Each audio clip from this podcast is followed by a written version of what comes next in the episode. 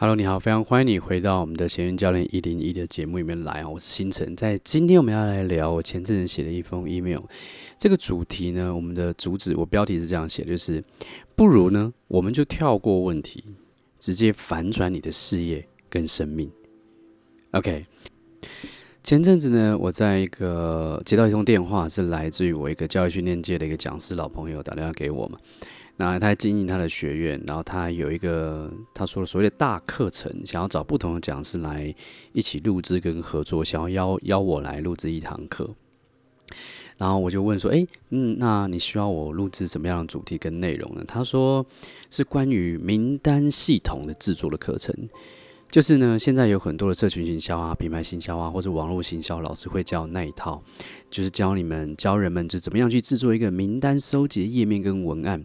怎么样制作所谓的名单诱饵，然后怎么样去啊、促使人们会想要留下 email 名单，然后怎么样做这样的一个呃礼物，还有怎么样去操作 email 行销系统的这一列的这系列教学的课程。我听到他。他邀请我录这个主题的时候，其实我就笑了一下，然后啊了一下，然后我就坦白跟他说：“哎，我必须拒绝他。为什么？因为虽然在我们过去十五年的这个过程中，我的确学习过很多类似的行销理论、技术，并且去实践。然后在过去有好一段时间，我上了很多的行销的课，然后工具的课，我的确也是在钻研那些所谓的万无一失的那些行销技术跟流程嘛。”那他知道我聊我会这个东西，所以我想这也是他为什么会想要找我录制这堂课的一个原因哦。因为我这个朋友他可能对我的印象还是停留在哦一位会网络行销的身心灵讲师。OK，但我跟他说啊，谢谢他想到我，因为我自己呢已经大概有三四年的时间都没有登入我自己的 email 行销的这个账号，然后广告账户也早就很久没没没去搞了，然后甚至连我的账密都搞丢了。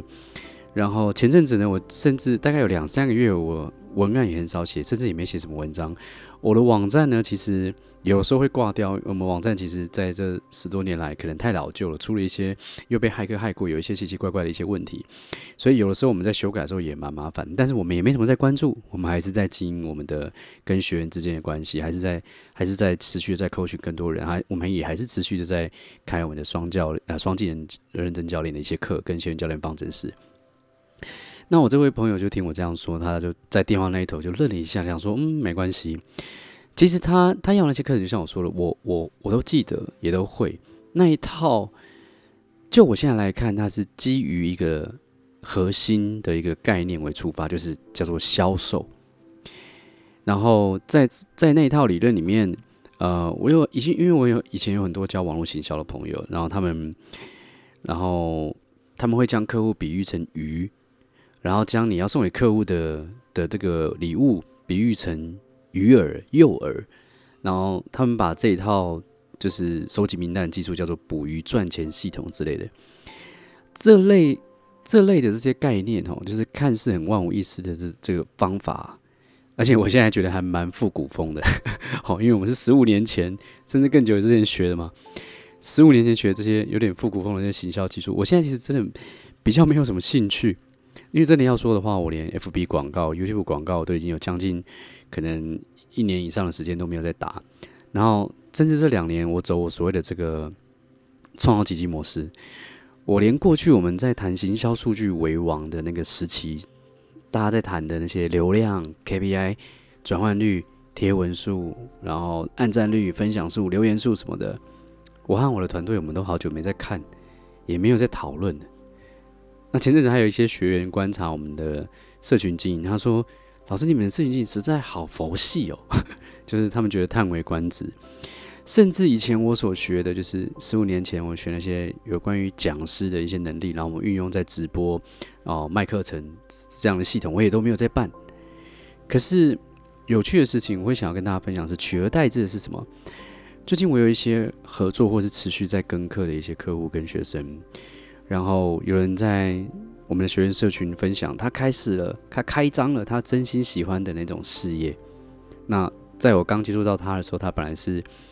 啊、呃、空有一身本领，也不是说空有一身，他那些本领是很管用的嘛，就是肯定有有过一些上千万、上亿营业额的一些一些事业的那些基础，可是他原本是非常不快乐的。但是他后来在我们学员社群里面分享，他开张了他一个真心喜欢、带给他很幸福的一个事业，然后大家都都为他都随喜随喜他哦。然后也有人呢，就是用非传统的方式去经营他原本的生活跟事业，每天过得很快乐，聊天也很少焦虑。然后那一天还在我们的课程里面留言说啊，他这个月赚到三百万了，领到这辈子领到最多钱的一次。然后就像我在上一集 podcast 也有讲到，有一些也也有学员创，就是创办了他的自己的学院，突破了很多内心的挑战，完成很多不可能的事情。也有我的一些另外一个教练客户，他本来是在经营这个牙医诊所事业，现在开始变成连锁事业了。这些客户他们都开始把事业去玩的越来越开心。还有人，呃，我记得有一个有一个客户，他原本跟我说，他觉得他就是一个管数字的财务顾问，然后突然要带别人做做就是冥想什么的，好像觉得怪怪的。可有一天。我在跟他做一对的时候，他突然突然跟我说：“诶，他带学生做了冥想，他觉得很棒，那感觉那感觉很棒。”就是在我们的学员社群，还有我实际上接触到的客户里面，会有很多很有趣的一些故事。印度有一个开悟的大师叫萨古鲁嘛，在世的。他说，他上次在影片里面提到一段话，说个性特质的英文叫做 personality。那这个字源 personality 这个字源，它的字源的意义就是这个字有的的来源，原本的意义其实叫做面具，也就是一个演员在舞台上，你可能会扮演许多不同的角色，所以你就可以安装不同的面具。其实个性就是这么一回事。我想说的事情是，当我们想要显化完全不同的世界，当我们想要创造跟过去完全不同的奇迹的时候，我们本来就会因应需要去转变我们的个性特质。几年前，我看着心灵吧台和我自己的这个线上教育的这个事业，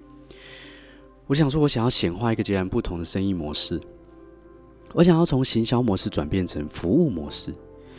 我想象着我和我的团队成员用截然不同的方式开会讨论事情啊，但是实际上最近我们可能一个月都开不到一次会，前几个月都都有这个样子。最近有跟其他老师合作，我们才会诶，就是突然开一下会，然后。当几年前周遭一些创业的朋友，他们遇到疫情、遇到流量问题，他们就不断在从外在去寻找修正的方式。比方说，我终于找到更多流量红利的平台了，或是我找到当下演算法的王道机制，或是研究最有销售或转换率的流程的时候，我反而将焦点放在内在。我们去想象，就是。我想显化一个生意是没有这些问题存在的生意。我想说直接去跨越那个问题好了。我们就像我们今天讲的主题，不如我们直接跳过问题，我们直接反转我们的事业跟生命。那是两年前的事情，两三年前的事情。可是现在来看，结果以结果来说还蛮有趣的。我们没有迷失在那一堆万无一失的方法里面。然后今年我从五月待到我现在在录这个 podcast 的时候，已经。九月底了，我们待在巴厘岛待了这么久，可是我们事业成绩单呢，就是同一个时期的，我稍微去看了一下，哦，比三年前，比前三年都要来得好。那重点是什么？重点是这个奇迹模式一路走来没有什么压力，当然不是完全都没有心情的起伏，只是说，啊、它跟以前我们在运作那种用焦焦虑、压力去推动的那种模式是很不一样的。这感觉就好像是复利一样，持续在累积一个又一个的小小的一些奇迹。然后我就想，哇，也许我们就可以这样一路玩玩到挂。那这就是我想要直接去显化一个全新的世界，直接跳过那些问题，直接反转整个事业跟生命。然后别人可能会遇到的问题，我们就通通没遇到了。可能周遭朋友问我说：“哎，你最近广告怎么样？”我说：“我也我也不清楚。”他说他们遇到很大挑战。我说：“哦，是哦。”然后这也是为什么我那位可能教训业界讲师来找我录这个课程的时候，他会愣了一下。他可能不知道，我可能已经把整个个性、整个整个东西全部都转变了。这样的一个反转是由可能是从个人由内而外的去反转。我相信他也是个性的反转，因为它是我们思考、情绪、行为、能量、习惯的全部的转变。当我们在做这样转变的时候，其实呃，在某一些主题上面，我们也做了一些深入的探讨。这个主题在前阵子我跟一位客户在做 coaching 的时候，我们有聊到。我这个客户他跟我分享说，有关于目标的议题。他说：“呃，我们在讨论目标要怎么设定之类的，然后他说，周遭朋友都会跟他说啊，你现在把自己做的好像有点小了，你应该可以怎么怎么做，你应该可以离开你的工作，你应该可以怎么样怎么样。所以他也开始有一些啊、哦，好像彷徨了起来，好像觉得我非要有一个他们说的这样的目标，可是他又没有很清楚自己到底想要的是什么。然后我就在跟他 coaching 的这个过程中，我跟他聊起我十五年前我刚创业时的显化的那个过程。我说，当时我被周遭的一些培训界前辈影响，我想要办一个什么几万人的演讲活动啊。然后有一天我在海边，我去做这个显化的观想，就视觉化想象，我站在几万人的这个演讲台上，然后跟世界几位大师一起去演讲这个画面。我让自己身历其境的用尽所有的内在的视觉、听觉、触觉、味觉、嗅觉的感官，然后去想象这些画面。我想象的每一个细节。我去感受成为那样的人的情绪状态跟思想状态，然后当我完成了这个视觉化想象之后，我就决定丢掉那个目标了。为什么？因为当时我觉察到我的内在和身体一点感受都没有，反而另外一个我因缘际会接收到另一个反常的道路，它让我它让我充满着向往、渴望、好奇。那个反常的道路就是十五年前的事嘛。就是大家现在说的数位游牧嘛，那其实我十五年前就开始做了，所以我们现在才可以一直待在巴厘岛。当我在协助我的教练客户去探讨有关于目标这个议题的时候，我们通常会探讨到这几点。我想，也许今天也可以跟大家分享，如果你想要去做完全反转你的事业跟生命的时候，你可以重新从一个起点开始去探讨，就是有关于目标这个议题。大家可能会陷入一些陷阱，比方说第一个就是。人们常常会拿他过去定下的目标来惩罚他自己，现在让他现在不去做他内心深处真正渴望的那些事情。他心里的 OS 可能是：哎，我还没完成上一个目标，我不该半途而废。我写在纸上的，我就一定得达成。就像是我刚刚说的，十五年前我有一个本来有一个目标，那个目标推动我前进，就是成为一个在大舞台上演讲的讲师。但后来我根本没有 feel 了。有一些人会。持续拿那个目标说不行，我一定要完成，想办法让自己有 feel，想办法让自己有动力。这个是我们常说的，拿过去定的目标来惩罚自己，然后让自己看不见现在的机会在哪里，来让自己看不见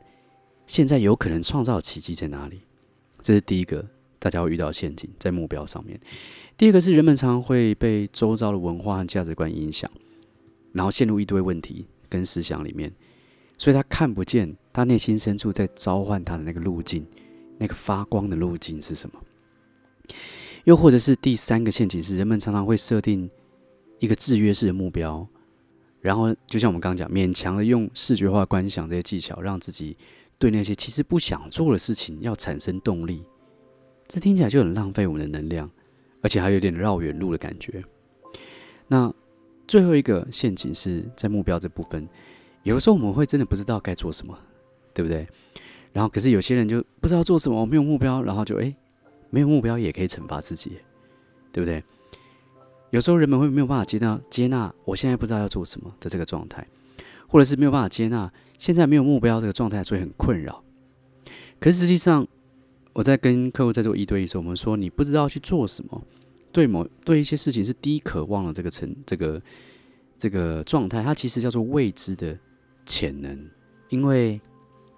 在这个领域里面，如果你够开放，你的心够敞开，你可以去尝试很多不同的机会，你可以去做很多不同的事情。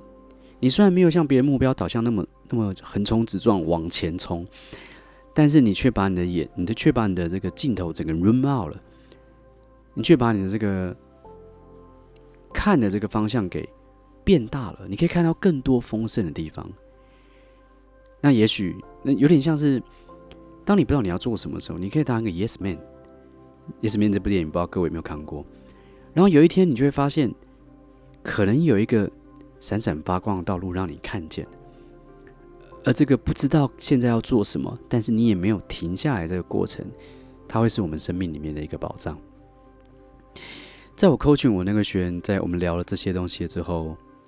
我提一个提问给他，我说：“如果你对于做你内心真正渴望的事情，不带有任何的歉意和罪恶感，你会怎么做？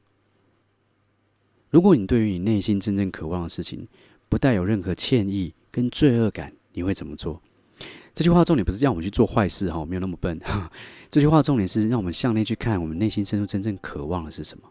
好吗？希望今天的这个内容对你有一些帮助。